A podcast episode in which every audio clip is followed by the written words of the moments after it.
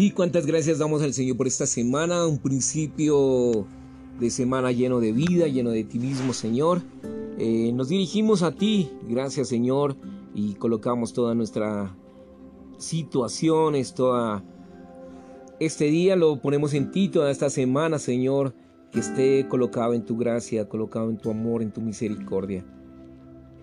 Miramos que noticias que hay, que el mundo está en un total caos, una total en guerras, discusiones, enfermedades, epidemias, eh, injusticias, eh, tantas situaciones que, que como seres humanos estamos pasando.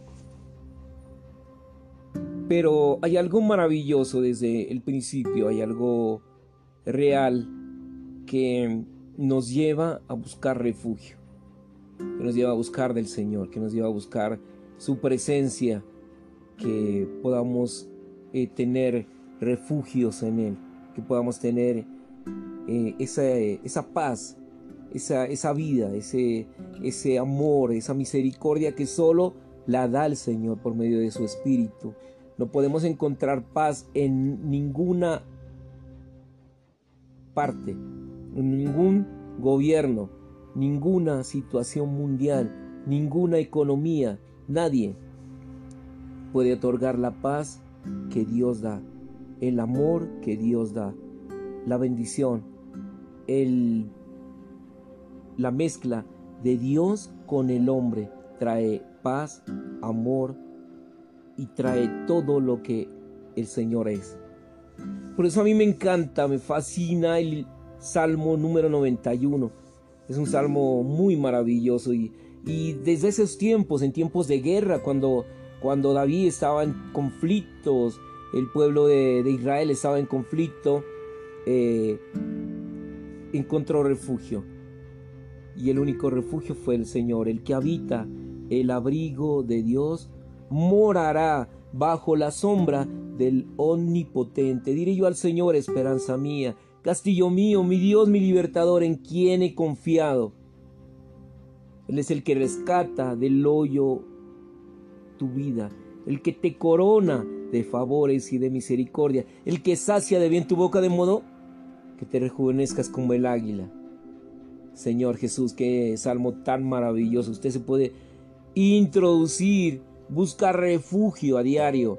No son en guerras, sino en toda situación, en toda en toda circunstancia, si usted tiene circunstancias, problemas en su hogar, en su familia, problemas con el esposo, con los hijos, eh, usted tiene un refugio. Tiene un refugio y ese refugio es el único lugar donde va a haber paz. Es el único lugar donde hay una reconciliación total con el Señor.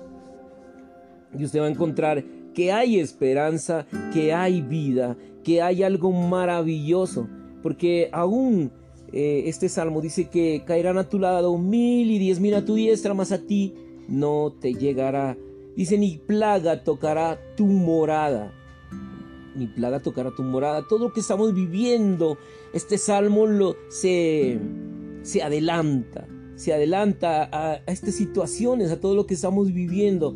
Eh, un mundo en caos, caótico, un mundo en tinieblas y poder ser luz en medio de las tinieblas, como fue Jesucristo, eh, el único que puede llamarse luz, porque donde Él estaba había luz, había paz, había misericordia, había bondad y había algo maravilloso que es lo celestial vino a la tierra, por eso a Él lo seguían y donde Él estaba y cuando Él hablaba era algo maravilloso. Imagínense que cinco mil personas estuvieron atentas sin comer, sin dormir.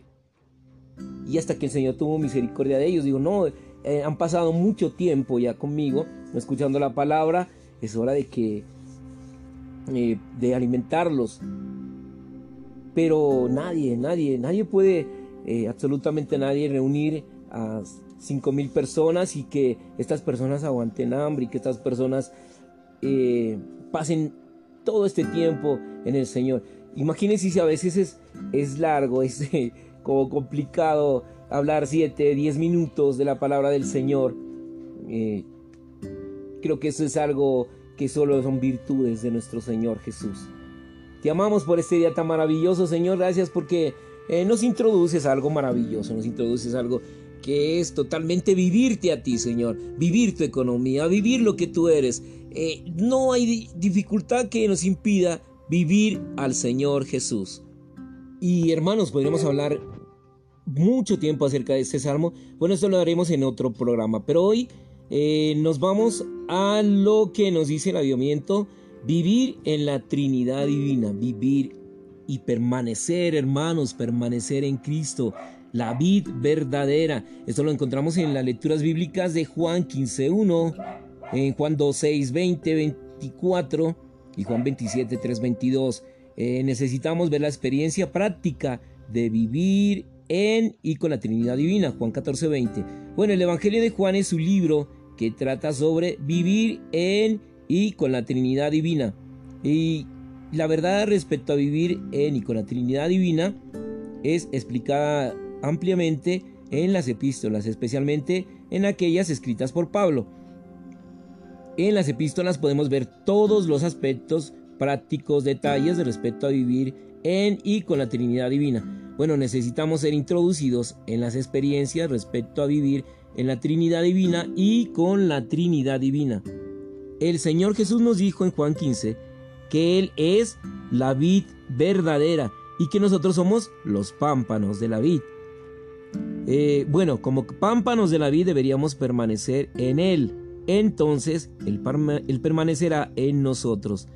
Permanecer en Cristo es vivir en Cristo. Vivir en Cristo es vivir en la Trinidad Divina. Mateo 28, 19.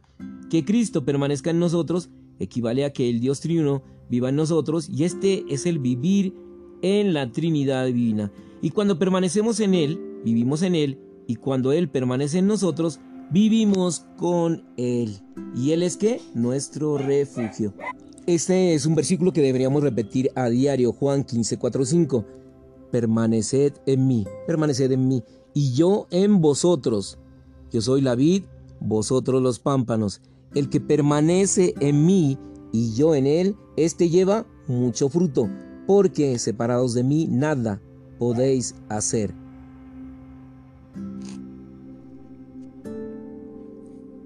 Versículo 7 dice, si permaneces en mí y mis palabras permanecen en vosotros, pedid lo que queráis y os será hecho.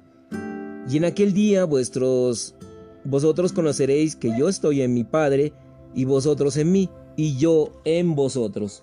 Si usted lee Juan 15, el Señor Jesús nos dijo que Él es la vid, que nosotros somos los pámpanos y como pámpanos de la vid debemos permanecer en Él. Entonces Él permanecerá en nosotros. Permanecer en Cristo es vivir en Cristo y vivir en Cristo es vivir en la Trinidad y vida. Que Cristo permanezca en nosotros equivale a que Dios triuno viva en nosotros. Esto es el vivir con la Trinidad divina. Por tanto, permanecer en Cristo es vivir en la Trinidad divina. Que Cristo permanezca en nosotros es vivir con la Trinidad divina. El libro de Juan es un libro acerca de vivir en y con la Trinidad divina. Y la verdad respecto a vivir en y con la Trinidad divina es explicada ampliamente en las epístolas, especialmente en aquellas escritas por Pablo. Y en las epístolas podemos ver todos los aspectos prácticos, detalles respecto a vivir en y con la Trinidad divina. Necesitamos ser introducidos en las experiencias respecto a vivir en la Trinidad divina y con la Trinidad divina. Cuando permanecemos en Él, vivimos en Él, y cuando Él permanece en nosotros, nosotros vivimos en Él. Esto es maravilloso porque aparte de la revelación divina en la Biblia, no existe religión ni filosofía que diga que podemos vivir en otra persona, pero la Biblia revela que podemos vivir en el Dios triuno. ¡Qué maravilla y honra es ser aquellos que pueden vivir en el Dios triuno! Vivir en el Dios triuno es milagroso. Existe tal milagro en todo el universo que nosotros podemos vivir en este Dios triuno.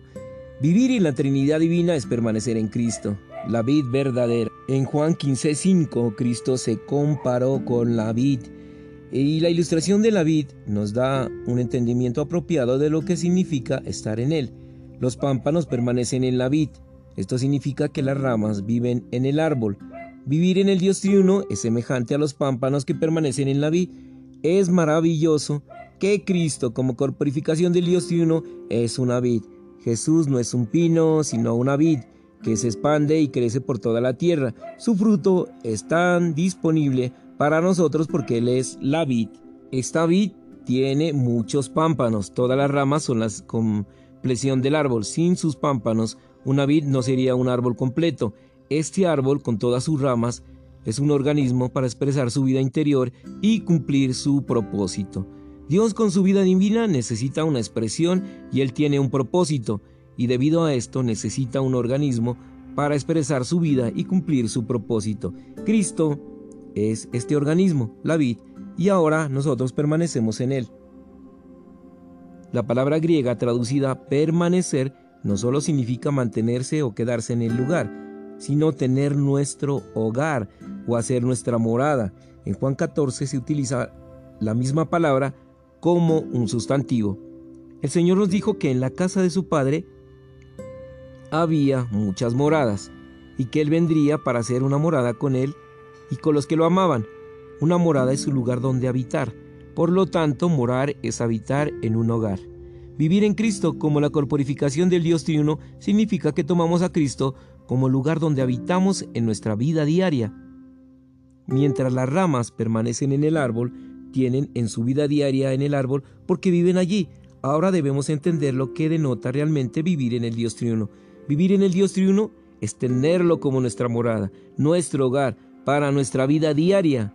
La vid con sus pámpanos es el propio organismo del Dios triuno. Por tanto, vivir en el Dios triuno es permanecer en Cristo como el organismo de Dios. Te amamos, Señor Jesús, por tu palabra viviente, por tu palabra que reanima, por tu palabra que reedifica, por tu palabra que hace que, Señor, alabemos tu nombre, que invoquemos tu nombre, que permanezcamos en ti, Señor.